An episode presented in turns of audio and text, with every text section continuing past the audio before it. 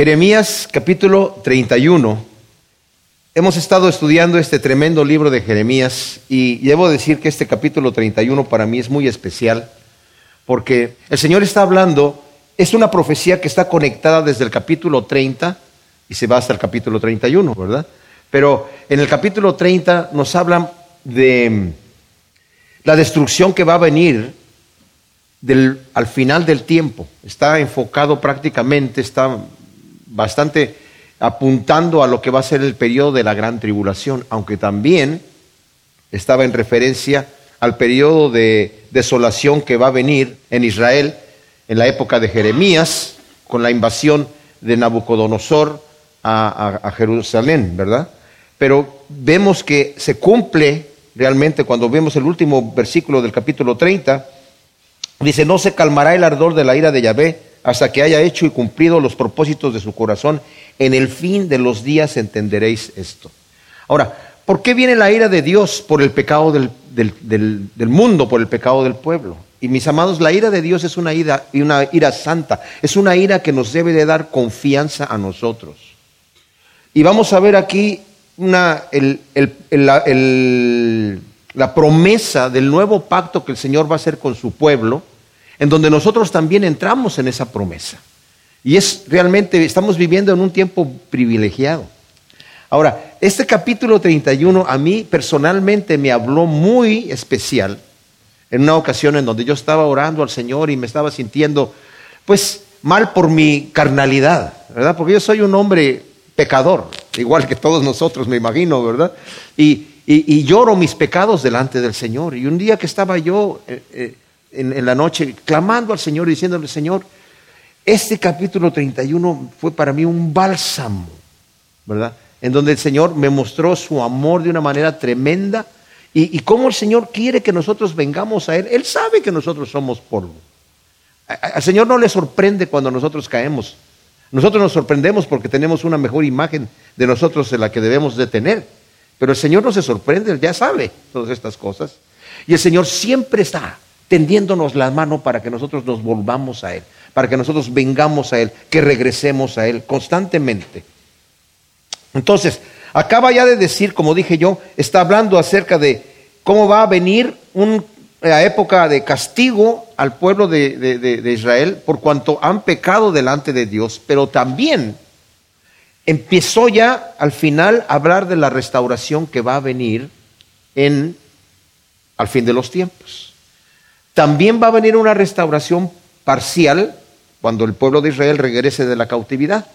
Pero la, restauración total, mis amados, va a ser cuando el Rey de Reyes y Señor de Señores venga a reinar entre nosotros, el mal sea exterminado totalmente. Por eso estamos hablando de, en el momento de la tribulación, que fue un momento terrible, el Señor tiene que acabar con todo esto. Y mis amados, si nosotros estamos viendo como vemos el mundo hoy en día, las leyes que están aprobando en los diferentes lugares, aquí en Estados Unidos y en el resto del mundo, es, un, es impresionante. O sea, se está creando una, una nueva sociedad, una nueva generación que vamos a ver que se va a cumplir eventualmente lo que dice Apocalipsis, que la gente no se va a arrepentir de su maldad, aún viendo el juicio de Dios. Van a levantar el puño y van a blasfemar el nombre de Dios por todas las cosas que están sucediendo, pero no se van a arrepentir. Qué terrible la situación. Pero esa es una realidad. Entonces nos dice aquí en el primer versículo, continúa la profecía del capítulo 30, en aquel tiempo dice Yahvé, yo seré Dios de todas las tribus de Israel y ellas serán mi pueblo. O sea, como dije aquí, continúa la profecía que, que empezó en el 31. Yahvé será Dios de todas las tribus de Israel que antes le habían dado la espalda para irse a los ídolos, a conocer otros dioses. Van a tener que pasar por esta terrible y dolorosa eh, experiencia de ser llevados a Babilonia. Cuando lleguen a Babilonia el pueblo de Israel, mis amados, van a empezar a adorar los dioses que estaban ahí porque eran súper idólatras. Pero van a tener que ser humillados ahí después de tanto tiempo que estén pasando y que ya se sientan que no tienen territorio, que no tienen nacionalidad. De hecho, vamos a ver aquí que también habla otra profecía allí que se puede entender acerca del idioma que ahora tienen los, los, los, eh, judíos, pero cuando regresaron de, de Babilonia ya no hablaban el hebreo, hablaban el arameo, que era el idioma que, que hablaban los medo-persas, ¿verdad?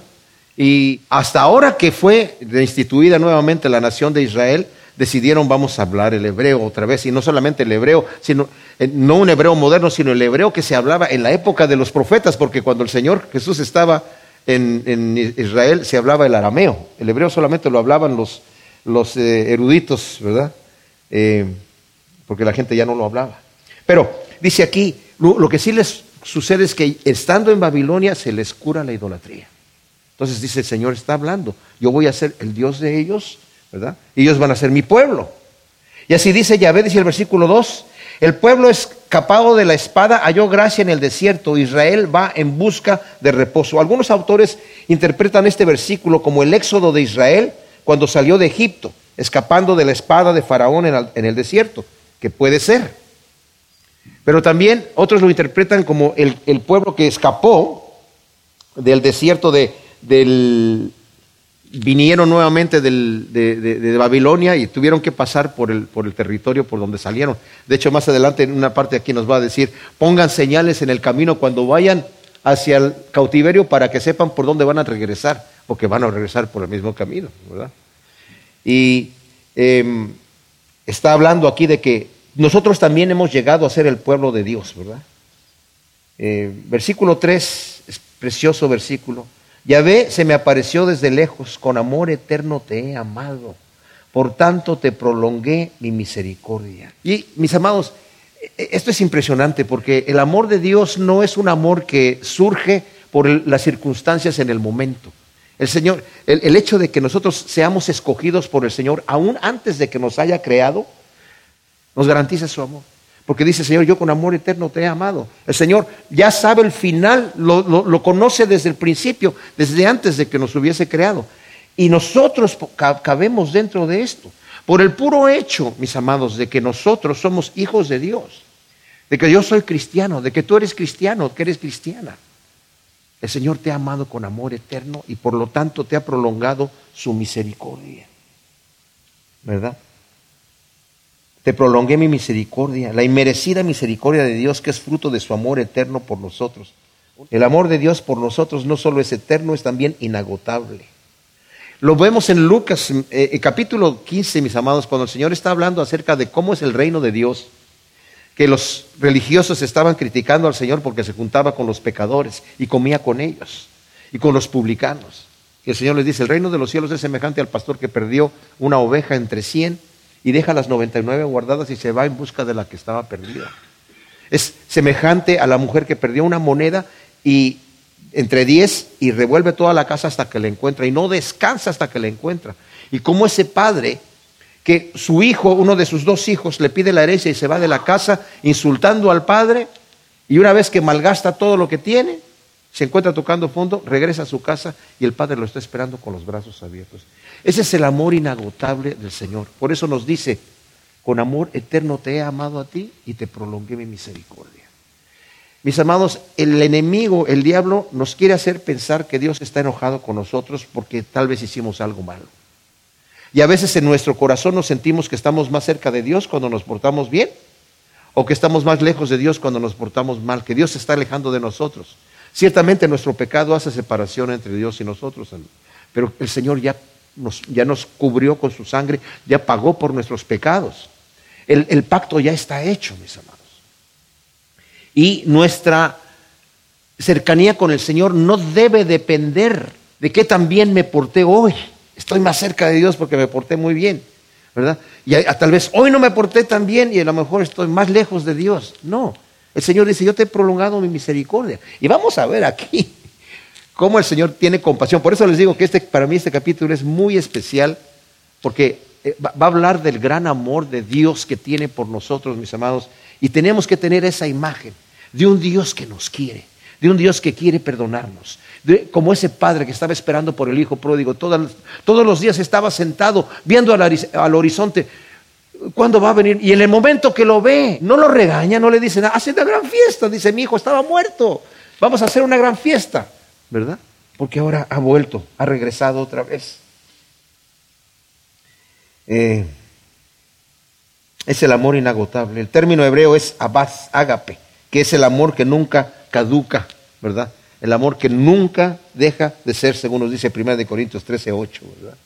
Y otra vez te edificaré y quedarás edificada, oh Virgen de Israel. Otra vez adornarás tus panderos y saldrás en alegres danzas. Otra vez plantarás viña en los montes de Samaria, y los que plantan las cosecharán. Será tiempo en que los atalayas en el monte de Efraín griten, en pie subamos a Sión, a Yahvé nuestro Dios. Yahvé promete a su pueblo tal restauración que volverán a afinar sus arpas, a adornar sus panderos, a regocijarse adorando al Señor con júbilo, ¿verdad? Y ciertamente Israel ha sufrido muchísimo, ha sido una nación muy, muy perseguida, ¿verdad? Pero el Señor está, está prometiendo esto no solamente en la restauración cuando regresan del cautiverio, pero en una restauración final, en donde Él mismo, el Señor, va a estar reinando en Jerusalén, ¿verdad? Por mil años y después vamos a entrar a la nueva Jerusalén, ¿verdad? Pero con su pueblo va a estar ahí. Dios regresará a su pueblo, el territorio ahora perdido. Samaria y el monte de Efraín que se mencionan aquí están en el banco oeste, que es, en este momento es territorio palestino. Ahora, eh, el Señor está diciendo, desde allí, ahí va a estar mi pueblo, ahí van a estar alabándome.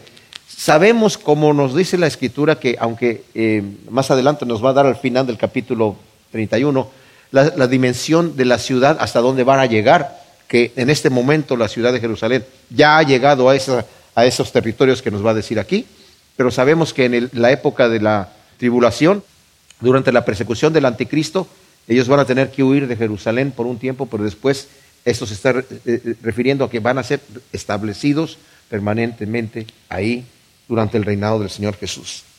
Ahora, esto es interesante porque Israel, mis amados, cuando antes de irse en el cautiverio, era una nación agrícola principalmente.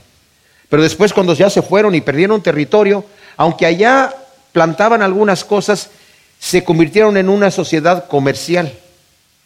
Y así cuando regresan de nuevamente a su territorio, algunos de los judíos no regresaron, se quedaron ya en Babilonia o se quedaron en las otras regiones en donde estaban haciendo comercio. Y por eso conocemos nosotros al pueblo de Israel como muy comerciantes.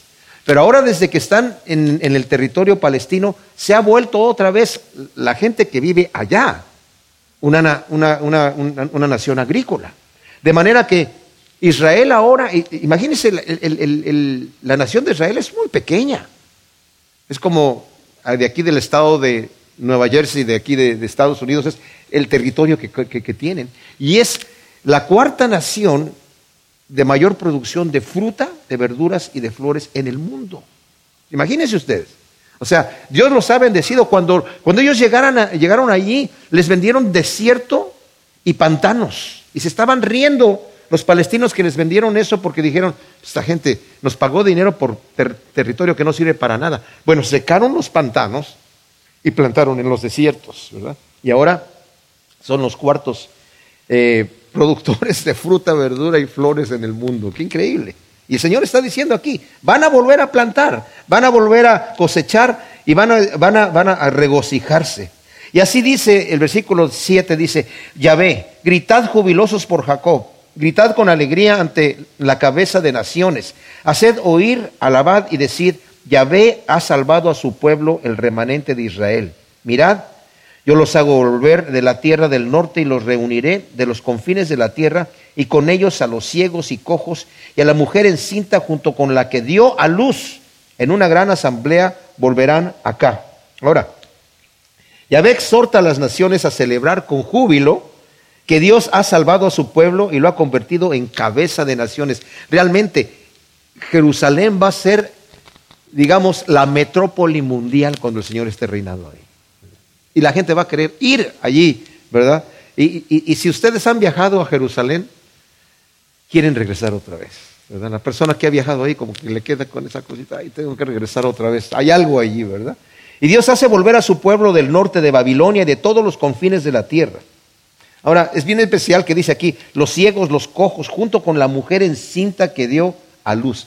Los judíos, tomando este versículo, lo toman cuando hubo una persecución terrible de los judíos en, um, en ah, Etiopía, pues eh, la, aerolínea eh, El Al de, Israel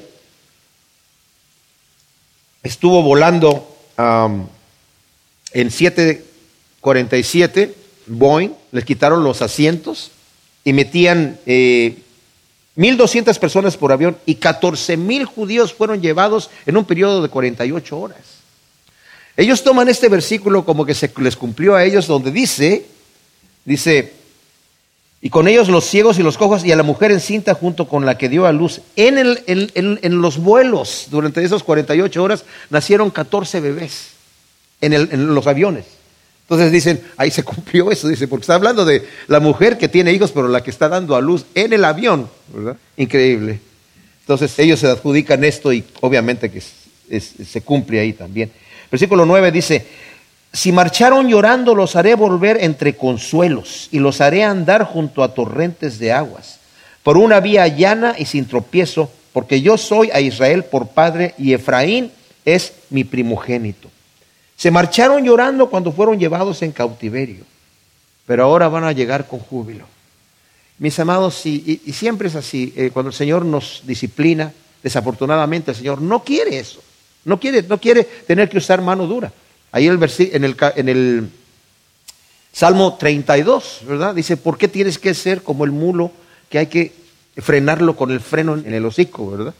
Y dice, yo te quiero guiar con mis ojos, pero cuando no obedecemos, el Señor tiene que usar la mano dura, ¿verdad? Y en este caso dice, se, fue, se marcharon llorando. No regresaron los mismos, regresó un remanente y de hecho regresó muy poca gente y regresaron muy descorazonados. Pero el Señor los empezó a restaurar poco a poco, poco a poco, poco a poco. Nunca llegaron a ser, hasta el día de hoy, ¿verdad?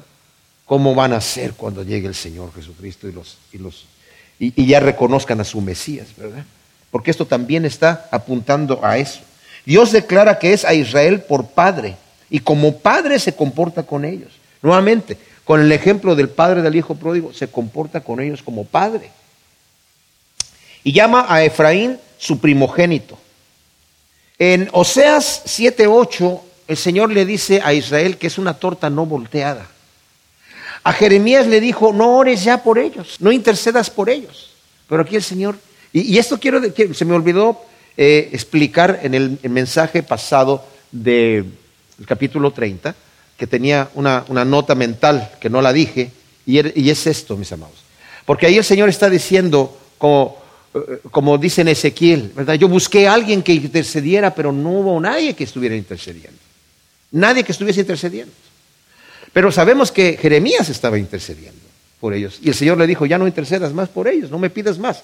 Ahora, no pensemos que Dios es frío y que está diciendo, no quiero que ores más. Es como a Moisés, que a Moisés cuando estaba eh, el pueblo rebelde hicieron este, el becerro de oro, el Señor le dijo, mira, apártate de esta gente que yo los voy a consumir y de ti voy a levantar una nación grande. Eso lo, dijo en varias ocasiones a Moisés.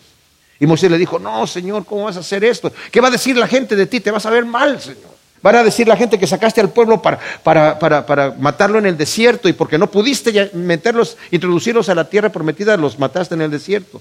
Y el Señor dice, bueno, ok, si no los voy a matar. Y aparentemente se ve más espiritual Moisés que el Señor, ¿verdad? El Señor, bueno, sí, sí, perdón, perdón Moisés, me, me ofusqué, ¿verdad? Pero no es así, lo que pasa es que el Señor está, necesitaba que Moisés tuviese ese corazón. porque Moisés estaba ya quejándose, ¿verdad? ¿Por qué tengo yo que llevar, cargar con esta gente? En varias ocasiones lo dijo así también, ¿verdad? Pero necesitaba ese corazón. Y con Jeremías es lo mismo. No es que no quiera que el Señor, que Jeremías interceda. Claro, anda buscando que la gente interceda, pero necesitaba que tuviese ese corazón de, interceder. La Biblia a veces nos dice que cuando tú ves a tu hermano cometer un pecado que, no sea de muerte, ¿verdad? Pide por él, pero si es de muerte, no pidas por él. ¿Cuál, es el pecado de muerte? ¿Cuál Pide. Tú nada más pide y ora por tu hermano que cometió un pecado, ¿me entiendes? El Señor quiere que estemos intercediendo siempre, siempre, siempre, siempre, siempre. Entonces, eh, le estaba diciendo antes, tú eres una torta no volteada, no ores por él, pero ahora está diciendo, yo soy el Padre. Yo los voy a volver aquí entre consuelos, junto a torrentes de agua, por una vida llana sin tropiezo, porque yo soy a Israel por padre y Efraín es mi primogénito. Ahora, si, si, nosotros lo vemos desde el punto de vista teológico, Efraín, que fuera, es el hijo segundo de José, no era el primogénito de José. Tuvo a Manasés y tuvo a Efraín, José en Egipto. Y cuando los trajo delante de su padre Jacob para que los bendijera, su padre ya estaba casi ciego, ¿verdad? Y, le puso a la mano derecha a Manasés para que su mano derecha estuviese sobre Manasés y a la mano izquierda a, Efraín. Y su padre cruzó las manos para bendecirlos. Y José le dice, no papá, estás, estás equivocado, este es el mayor. Le dice, tranquilo hijo, yo sé lo que estoy haciendo. Dice, este, es, este es el, va a ser mayor que su hermano, va a ser una nación mayor. Ahora, cuando el Señor habla de Efraín, no necesariamente se está refiriendo a la pura tribu de Efraín. Aquí es un sinónimo de Israel en general. O sea, no solamente de Judá, sino de Israel completo, ¿verdad? De toda la nación de Israel. Por eso le dice, Él es mi primogénito. Y como hemos visto, la palabra primogénito significa no necesariamente el mayor, no el que nació primero, sino en, importancia, ¿verdad? Luego el, el 10 dice, oh naciones, oí la palabra de Yahvé y hacerlo saber en las costas lejanas. El que esparció a Israel lo reunirá y lo guardará como el pastor a su rebaño, porque Yahvé ha rescatado a Jacob y lo ha redimido de uno más fuerte que él. Vuelve a anunciar la redención de Israel de uno más fuerte que él, que fue quién? Pues Asiria, que era más fuerte que Israel, que, se los había llevado cautivos, y después Babilonia, que también era más fuerte que Judá, y se los llevó cautivos. Y cuando vino después el reinado de Medo Persa, Ciro y Darío hicieron regresar a todos los judíos que quisieran de todos los lugares a donde fueron esparcidos. Y es a lo que se está refiriendo aquí, ¿verdad? Al consuelo. Luego dice el versículo 12, y vendrán con aclamaciones a la altura de Sión, afluirán hacia los bienes de Yahvé, al trigo, al vino y al aceite, a las crías del rebaño y a la vacada, y su alma será como huerto bien regado y nunca más tendrán dolor. Entonces la doncella gozará danzando juntamente con los jóvenes y con los ancianos, porque cambiaré su duelo en alegría, los consolaré y los alegraré después de su dolor. Dios traerá tal consuelo a su pueblo que gozarán de gran abundancia de bienes y cambiará su duelo en alegría. Los sacerdotes, como dice aquí, junto con todo el pueblo serán saciados con la grosura y benevolencia de, Yahvé. Dios quiere nuestro gozo completo, abundante, que vivamos una vida abundante, como nos dice en Juan 15, 11 y en Juan 10, 10. Yo quiero que tengan gozo y que su gozo sea completo. Yo quiero que tengan vida y que tengan una vida abundante. Y mis amados, sino, el hombre por naturaleza busca, obviamente, saciar un cierto apetito, que lo busca saciar en la carne y no se sacia.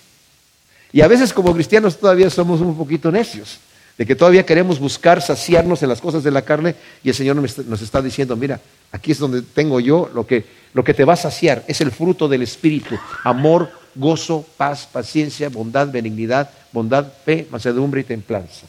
Los que no conocen a Dios obviamente no vienen a saciarse con las cosas del Señor.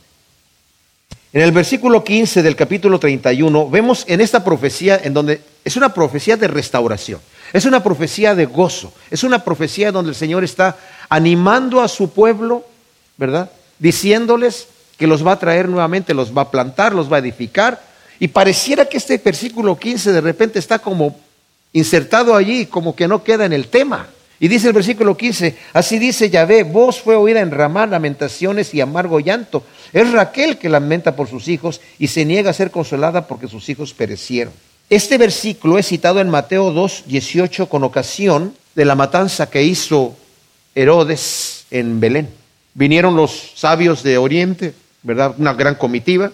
Entraron en Jerusalén y hubo un alboroto de toda la gente al ver toda esta gente que venía del Oriente y con una caravana y toda esta cosa, ¿verdad? ¿Y quiénes son estas personas? Pues venimos a adorar al rey de los judíos. Herodes decía, el, el, rey de los judíos soy yo, señores. No, acaba de nacer el rey de los judíos y venimos a adorarlo. Entonces, eh, Herodes pregunta a los eh, intérpretes de la ley dónde tenía que nacer el Mesías y le dijeron en Belén, porque así está escrito por el profeta. ¿verdad? Ah, entonces vayan y encuéntrenlo y cuando lo encuentren me avisan y para que yo vaya a adorarlo. Obviamente él no lo quería adorar, lo iba a, a, matar, ¿verdad? Porque era, cierto, era una afrenta para su reinado, ¿verdad?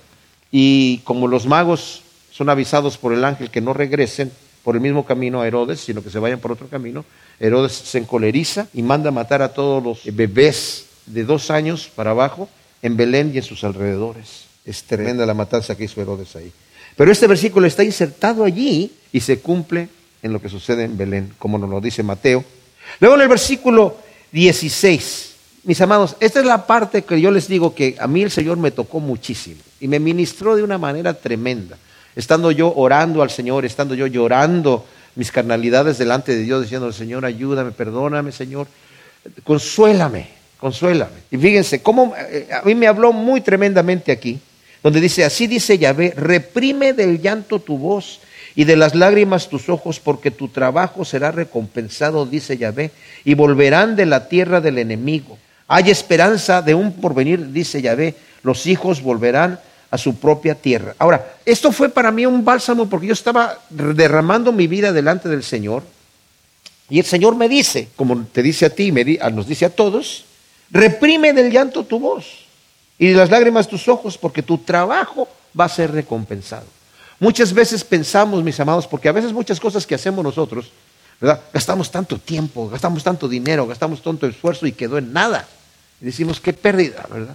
Pero les digo una cosa, lo que hacemos para el Señor va a ser recompensado. No hay pérdida cuando dedicamos, o sea, todas las cosas que hacemos para el Señor, el Señor, ya sea una oración, ya sea una intercesión, cualquier cosa que hacemos para el Señor, nada más decirle, aquí estoy, Señor. A veces pensamos que necesitamos ser muy activos en la obra del Señor para estar haciendo la voluntad de Dios.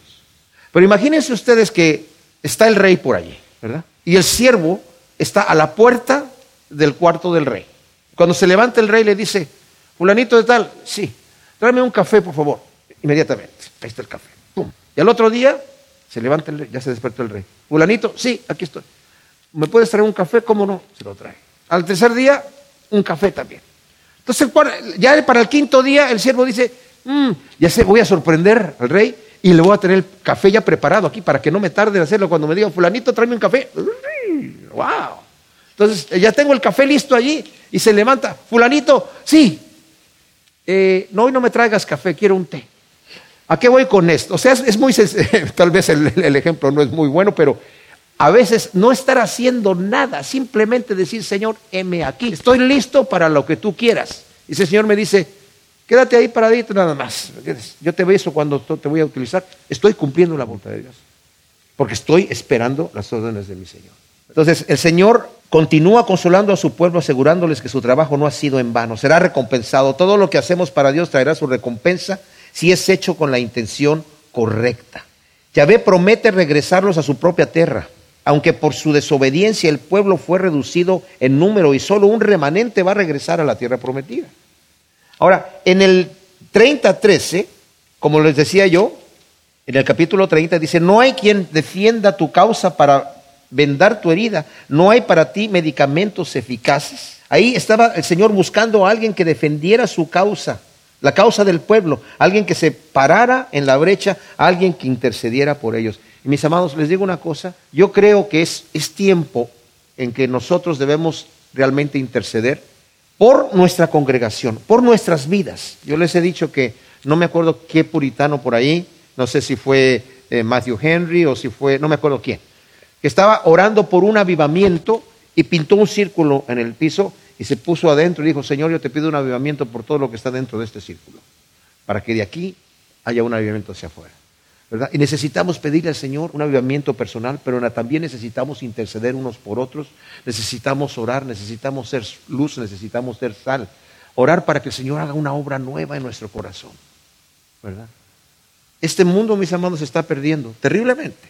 Y las cosas que están pasando, muchas de ellas, como dice el Señor, estaba buscando yo a alguien que se parara en la brecha, alguien que estuviese intercediendo. Y a veces no oramos porque tal vez pensamos, bueno, ¿y qué tanto va a ser mi oración? Mis amados, la oración mueve montañas y necesitamos tener esa confianza. Entonces, el versículo 18 dice, oí atentamente el lamento de Efraín.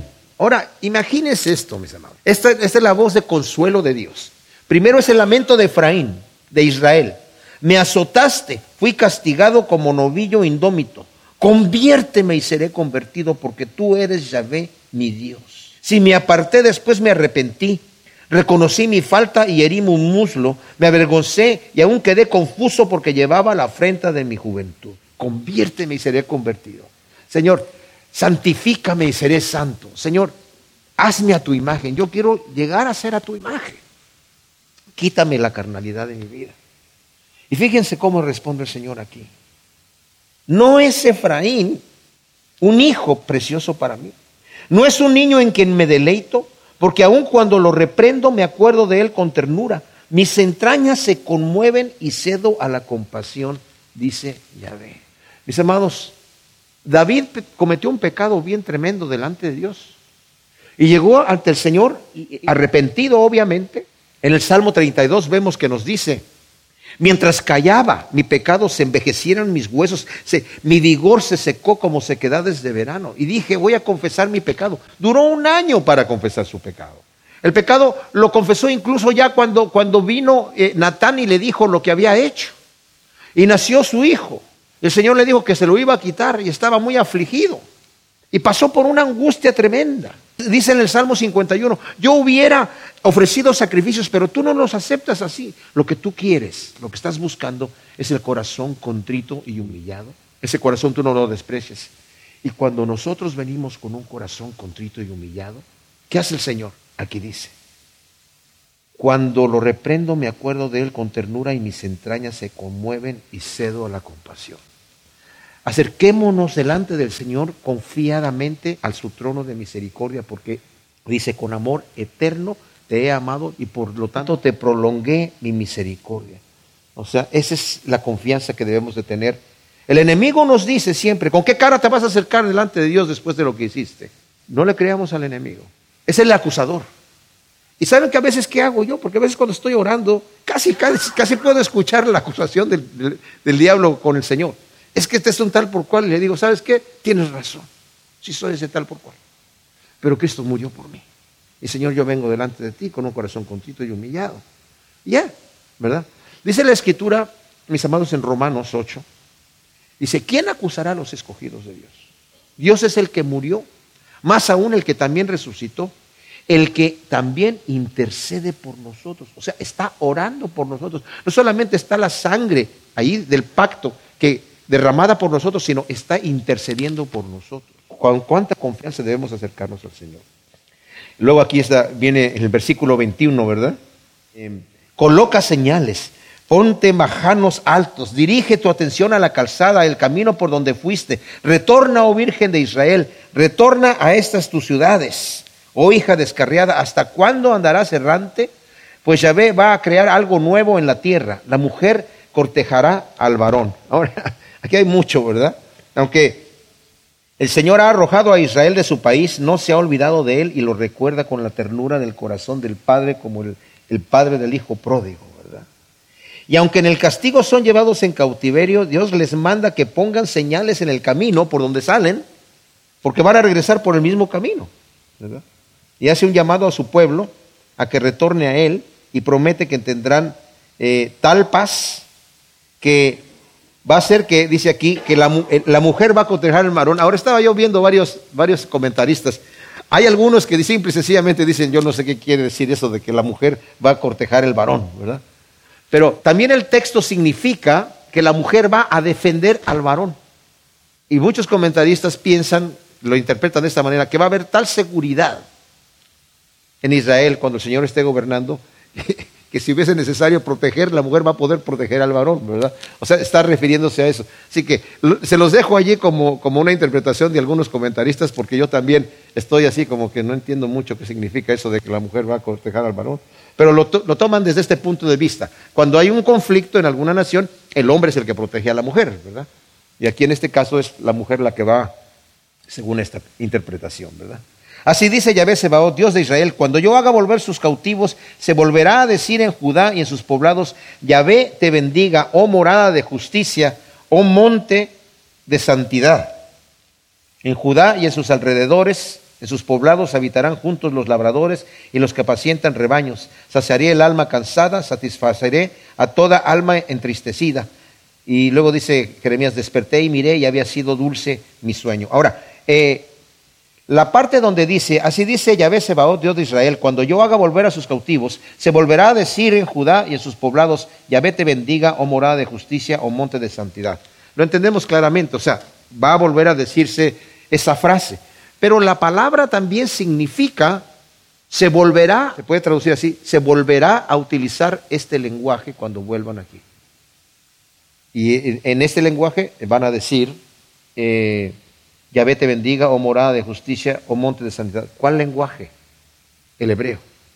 Que como dije ya, cuando ellos salieron de, del cautiverio de Babilonia, no hablaban el hebreo, pero ahora sí lo hablan.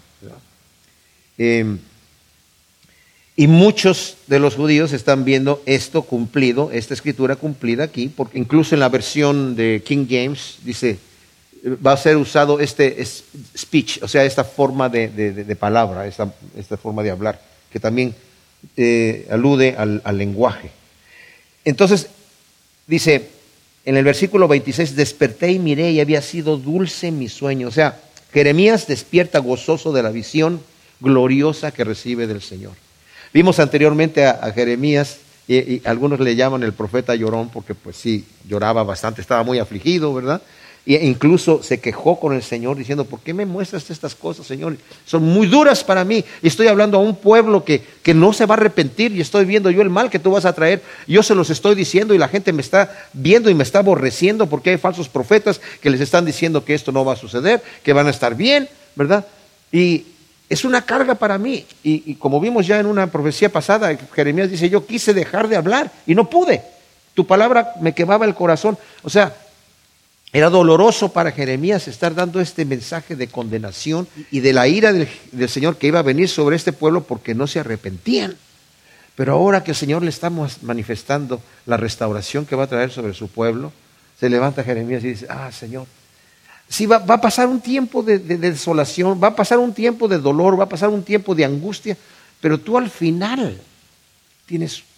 Y mis amados, necesitamos nosotros en medio de todas las tribulaciones que pasamos por esta vida, mirar a lo que está adelante cuando nos encontremos con el Señor. Porque cuando, por eso dice la Escritura, todo lo bueno, todo lo honesto, todo buen hombre, piensa en eso, solamente piensa en esas cosas. Tienes que montarte, o sea, remontarte a la eternidad, a una esperanza viva. Porque solamente así nosotros vamos a estar viviendo constantemente agradando a Dios. Cuando nos fijamos en dónde están las piedras y dónde está la situación aquí, vemos muchas dificultades y nos podemos abrumar.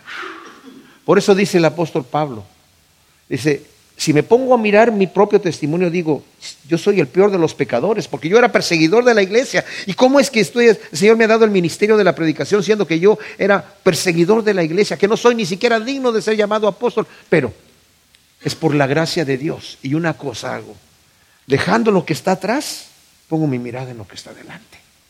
Que si yo fui un pecador, que yo sí fui aquella, cosa, es más, ahora, hoy en día, hoy, en este instante, mis hermanos, lo que está atrás ya quedó atrás.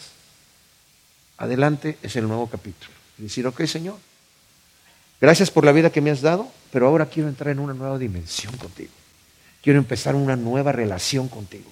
Quiero una, una, frescura. Quiero ese primer amor otra vez en mi corazón fuerte y todavía más fuerte de como lo he tenido nunca, Señor y andar siempre en esa búsqueda, ¿verdad? Es lo que tenemos que estar haciendo. Desperté y había sido dulce mi sueño, porque estaba mirando al futuro. Luego dice el versículo 27, he aquí vienen días, dice Yahvé, en que sembraré la casa de Israel y la casa de Judá con simiente de hombres y con simiente de bestias. Y sucederá que de la manera que yo velaba sobre ellos para arrancar y dispersar, derribar y destruir, afligir, así velaré sobre ellos para edificar y para plantar, dice Yahvé. Yahvé había dicho a Jeremías que lo había llamado para arrancar y destruir, para desolar y para derribar, y luego para edificar y para plantar. Es su llamado en el capítulo 1, versículo 10. Y ahora el Señor está diciendo, así como yo había llamado a este pueblo y había velado para ellos, para hacerles esto, yo los voy ahora a edificar y los voy a plantar, dice el Señor. Y aquí vienen días, dice una frase escatológica que apunta al reinado milenial del Mesías aunque tiene un cumplimiento parcial al regreso del cautiverio, y Dios, es Dios mismo el que los va a plantar y edificar, ¿verdad? pero su cumplimiento total va a ser al final, en el reinado milenial del Mesías. Luego el versículo 29 dice, en aquellos días no se dirán más, los padres comieron las uvas agrias y los dientes de los hijos tienen la dentera, sino que cada uno morirá por su propia maldad. Los dientes de todo hombre que coma las uvas agrias tendrán la dentera. Otras versiones dicen, los padres comieron las uvas, agrias y los hijos están haciendo las muecas, ¿verdad? porque las uvas son agrias. Y, esto lo estaban tomando equivocadamente el pueblo de, Israel, porque era una frase, que ellos decían, tomando equivocadamente lo que el Señor dice en Éxodo, ¿verdad? Y Éxodo 20 del 5 al 6 y número, números 14 del 18 al 19, en donde dice que el Señor va a castigar la maldad de los padres sobre la tercera y cuarta generación. Entonces hay algunos que hablan acerca de la maldición generacional y que hay que ser liberado de esa maldición generacional. ¿verdad? Y hay que eh, eh, echar fuera ciertos demonios. Y, hay una, serie de cosas de que la Biblia no habla de esas cosas. El Señor dice, no, eso no va a pasar. Miren, cuando el Señor habla acerca de que Él va a castigar la maldad de los padres sobre la tercera y cuarta generación, es simple y sencillamente la consecuencia del pecado.